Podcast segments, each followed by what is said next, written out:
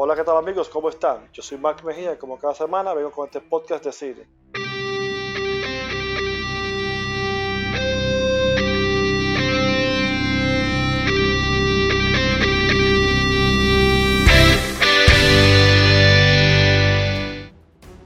Pero hoy voy a romper el monólogo. Voy a estar acompañado de mi amigo Hugo Pagán, que desde Canadá estará acompañándome para hablar sobre la película Joker. Arthur, I have some bad news for you.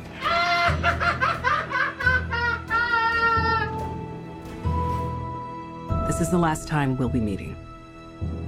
You don't listen, do you? You just ask the same questions every week.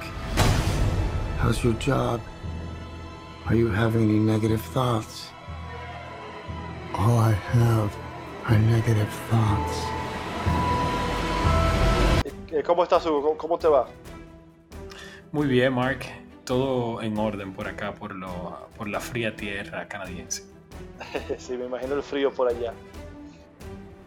Bueno, hacemos esta, esta conversación para hablar un poco sobre la película Joker, la controversia que está trayendo y sobre también la, la película en sí. Bueno, me parece una película realmente estupenda, súper bien realizada, amén de la controversia que ha generado eh, por, vamos a decir, en el tema político-social por, por, el tema que trata la película en sí, de que es eh, el tema de este hombre marginado y golpeado por la sociedad que sufre una transformación y no para bien. Eh, en eso se basa esta Joker de Todd Phillips que presenta un personaje del universo de DC, pero es una película alejada, eh, vamos a decir, del tono narrativo de estas películas de superhéroes. Es una película más apegada al estudio de personajes, más apegada al drama, que ofrece una fabulosa actuación de Joaquín Phoenix y con una, una realización magistral. Eh, sí, yo tú sabes que yo hago mea culpa porque yo me alejé de toda la información, de los trailers, de las noticias, de todo, para, para ir como a mí me gusta. A mí me gusta ir sin, sin conocer nada sobre si lo que está hablando, si este va a ser el mejor Joker o no. Y cuando fui a la sala de cine, pues salí sorprendido porque, como tú bien dices, no es una película meramente para los amantes del cómic, es una película para todo público donde vemos este drama de esta persona, como tú dices, que la sociedad le lleva, lo crea eh, a ser el monstruo que termina siendo, de una manera espectacular. Eh, Todd Phillips eh, demuestra una vez más cómo ha ido creciendo como, como director. Lo conocimos cuando hizo Hangover, y es una de las mejores comedias que yo conozco, siempre la veo y la, y la, la, vuelvo a disfrutar igual. Y luego entonces cuando, cuando vi War Dogs, que fue una película que me sorprendió, que yo creí que fui a ver una comedia y así mismo la, la venden en su, en su hipnosis, en su, en, su, en, su, IMDB. Pero en realidad es un drama con una... Sí mismo que tiene una crítica bien fuerte en cuanto a, a, a la venta y, y la, de, de, de, armas y el manejo de, las mismas. Totalmente. Sí, yo creo que eh, Phillips, eh, yo no, no creo que nadie se esperaba una película como esta, porque tú bien has dicho lo de War Dogs, pero aún así, para el director, esto es una película súper acabada, una película que, que, rompe con todo lo que el director nos venía ofreciendo hasta ahora y una muestra de eso que se lleva un premio como el León de Oro en un festival que para nada premia este tipo de películas. Ya, ya desde por ahí empieza la controversia de esta Joker. Bueno, eso nos deja, nos deja mirar que, que la película va a seguir rompiendo paradigmas, porque no sé si, si también la veremos como ya está comenzando a hacer en los premios Oscar estando nominada, porque Joaquín Phoenix realmente, y no voy a hablar únicamente por el cambio físico que, que vimos en él, porque eso es algo que, que, se logra en base a, o sea, yo no lo, considero como un plus en su actuación, sino se preparó, pero el plus mío es,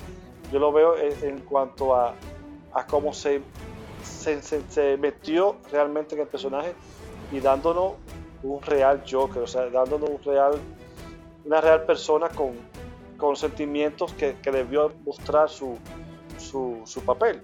Sí, es así.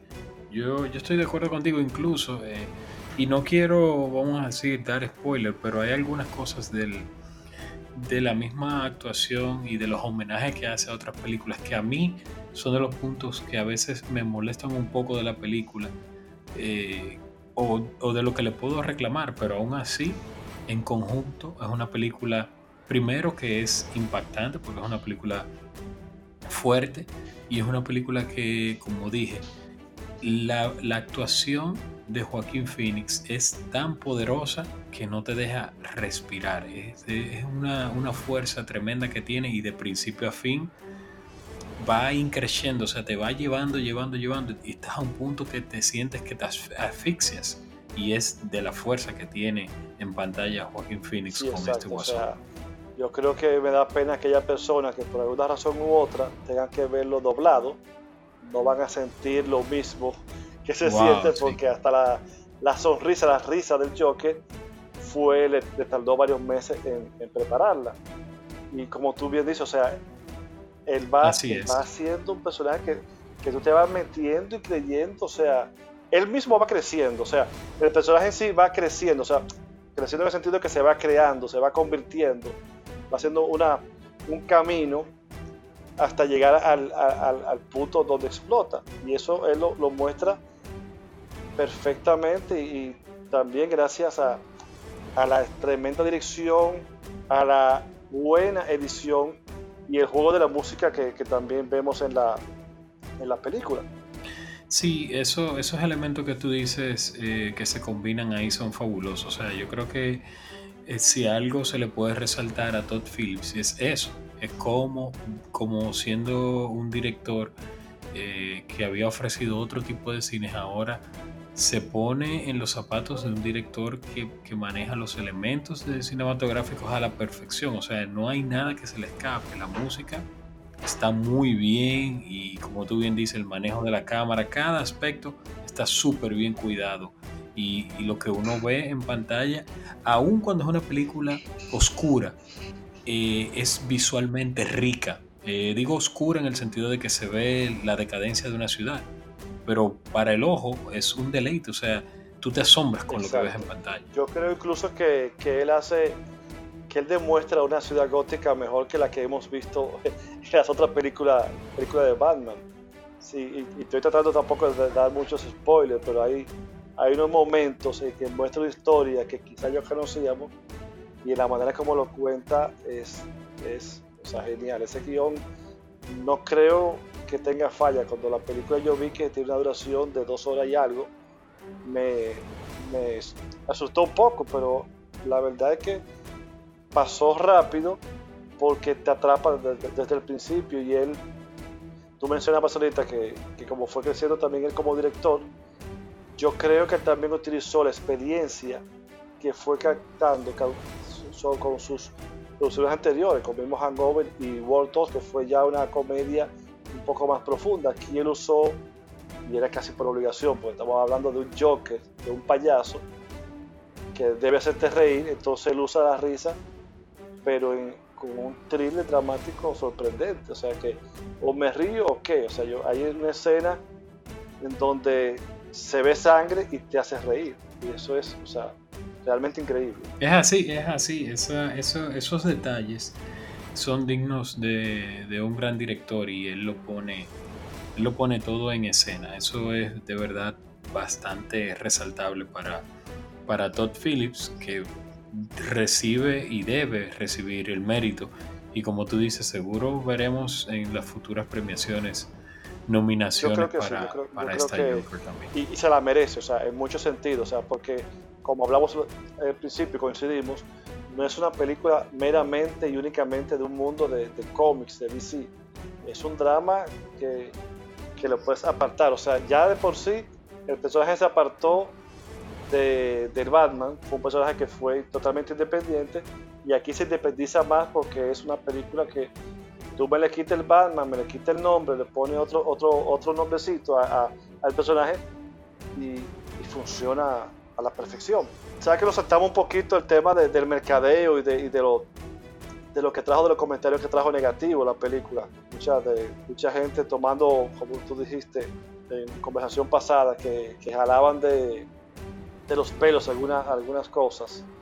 Porque, por ejemplo, sabes que, que la película utiliza en el momento cool, eh, hay un momento específico en donde sale la canción Rock and Roll parte 2, que compuesta por Jerry Gitter, una persona acusada por, de violación de pornografía infantil. Entonces la gente está criticando que ahora los royalties de esta que le va a causar, que le va a, donar esta película, le vaya a esa persona que, que tiene esa acusación entre en, el fondo. Pero como tú dijiste, o sea, eso fue alguien que se puso a rebuscar. Exacto. Sí, exactamente. Es un, dato rebuscado para generar más controversia, porque ya la película de por sí viene generando, generando controversia por el tema de la violencia, cómo la maneja, la inclinación política que se le ha querido eh, endilgar también por el tema de cómo critica a la presente administración de, Trump y, cómo ha sido manejado el país en los últimos años. O sea, son esos detalles que han hecho que la, película trascienda más allá de la pantalla, o sea, en los talk shows, en las noticias, eh, con los programas de opinión, que si la policía en las, en, las proyecciones, que si vamos a prohibir que las personas se disfracen y un largo etcétera. O sea, es, e, eso es característico de este tipo de películas, siempre generan controversias como esta. Claro, eso lo, pone, lo pone a sonar. Uno de los mejores comentarios que se, que se ha hecho sobre esto es el que hizo Michael Moore, que dijo, en serio, o sea, le preocupa la violencia cuando los colegios se hacen simulacros por los tiroteos. Ya yo creo que eso lo les calla todo y, y entendemos que es puro mercadeo. Pero mira cómo son las cosas yo la vi aquí en Canadá, o sea, siempre ha existido esa, esa diferencia entre Estados Unidos y Canadá. Acá no hubo ese, ese, alboroto a nivel mediático, ni de prensa, ni mucho menos prohibiciones. Yo la vi justo al lado de una persona que estaba disfrazada del, del guasón. Era una, una dama y ella estaba disfrazada del guasón. Y así he visto varios acá que han visto la película eh, porque este tipo de películas genera eso, ¿tú entiendes? Esas, esas legiones de fanáticos que se toman las cosas así y, viven la película de esa manera. Exactamente, a, eso, a eso mismo me, me, quería referir. No sabía que tú lo habías visto a lo de uno disfrazado. Yo, sinceramente, me hubiese movido de asiento ya a mitad de la película. me, hubiese,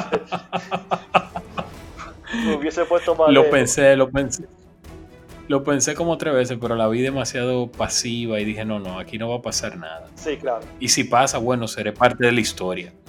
Bueno, no, pero en realidad ya para, para ir finalizando, yo creo que esta película Joker, sinceramente a mí me sorprendió desde prácticamente el inicio, en momentos en que me agarré de la butaca y al final me quedé, wow, a mí me dijo una gente de atrás, que no te quede, que no hay esa era por crédito y yo no, es que no me puedo parar, tengo que digerir bien lo que yo acabo de ver.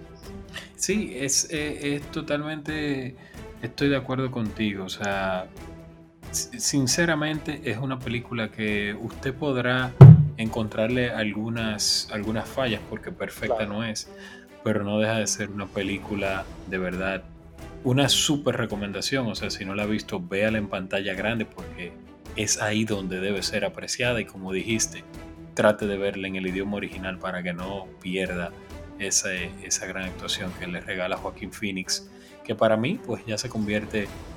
Yo me sigo quedando con el, con el Joker de Heath Ledger, pero para mí ellos dos eh, van uno y dos. Ah, bueno, no hablamos sobre esa parte, pero dijiste algo interesante y eso es lo que quiero recomendar a la gente, que lo vea en el cine y en su idioma original, señores, por nada del mundo lo vea en español, y se lo digo. Y eso que tú acabas de decir, de cuál es el mejor Joker, eso yo creo que incluso hay que hacer un podcast ya sobre eso, porque, porque claro, aquí él tiene la ventaja de que tuvo su película completa para él, pero es, es, es un tema bien, bien amplio. Pero, pero Ledger, Ledger tiene el tema que decía nuestro amigo Rubén, y es que Ledger no tenía un parámetro, bueno, en los cómics había eh, guasones así de desquiciados y psicóticos, pero no tenía un parámetro de dónde eh, nutrirse. Él creó ese, ese Joker de él así, tan malvado, tan puro mal, de la nada. Y ahora Joaquín Phoenix podía mirar O sea, vamos a decir, podía tener ese, ese Joker como una referencia y en momentos se nota, para mí, hay momentos donde ya sea culpa de Todd Phillips o sea del mismo Joaquín Phoenix, hay momentos donde ese Joker de, de ahora le toma prestado al Joker de la Dark Knight de Christopher y, y, ni hablar de, de, Jack Nicholson, que es un Joker totalmente diferente. O sea, ya es otra, es otra época, ese del 89. Ese, ese ya es exactamente. ese, ese guasón ya es algo ya que no, que no volveremos a ver después de, de esto de, de, estos actuales. Este, este, este oscuro que le han puesto a, este personaje. Bueno, pues Hugo, pues muchas gracias por acompañarme en este podcast. Espero entonces la semana que viene a ver si, hacemos otro contacto y hacemos más eh, con películas que podamos con, películas que podamos ver en el cine y también en, en, Netflix, que me gusta recomendar mucho. O sea que si tenemos alguna otra que podamos debatir y comentar, pues eh, te estaré llamando para que me acompañes acá y, y romper un poco el monólogo que he tenido en, en mis podcasts anteriores. Claro que sí, por aquí estamos. Bueno, pues ya saben, Hugo, ¿cuál es tu cuenta de Instagram para que la gente te siga? Me pueden seguir en HPagans. HPagan S al final, HPagans. Bueno, pues muchas gracias, Hugo, y nos veremos entonces en la próxima. Será. Bye bye. Hasta la vista, baby.